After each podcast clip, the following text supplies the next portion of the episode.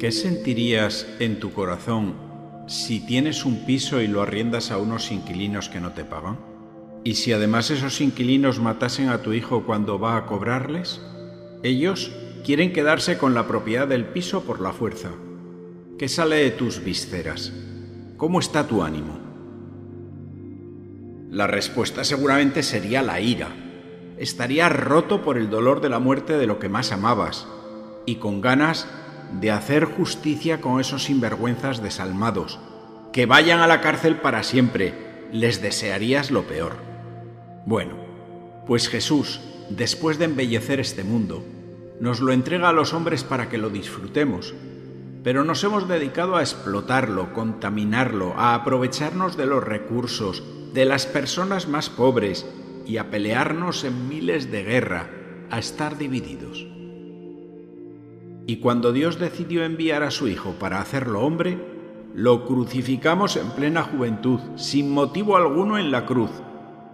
Esta fue nuestra respuesta al amor y a la paciencia de Dios. La diferencia está que en vez de actuar merecidamente con ira contra nosotros, Dios nos perdona y nos llama a salir del mal y a convertirnos. Dios es bueno y no puede dejar de serlo con nosotros. La justicia de Dios no es la justicia de los hombres. Escuchemos esta parábola que nos propone este domingo el Evangelio.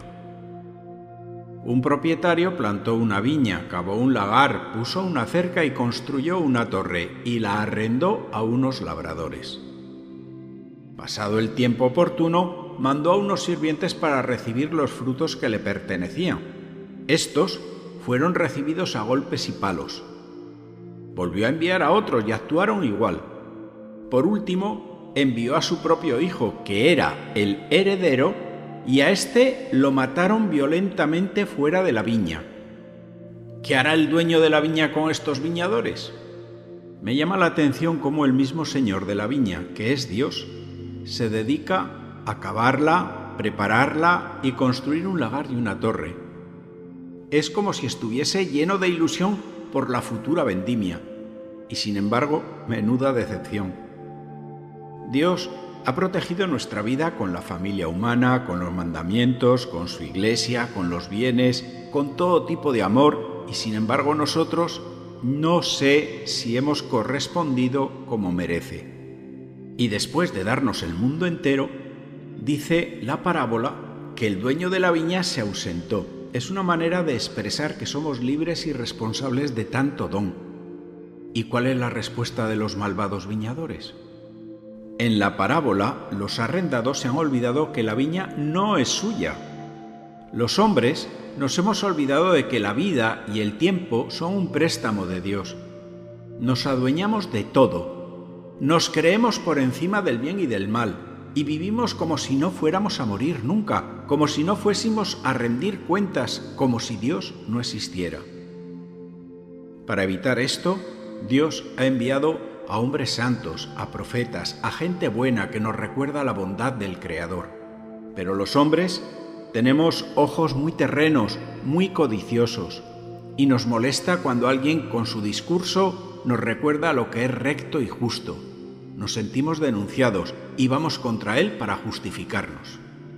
Qué paciencia tan exquisita la de Dios, cuánto amor.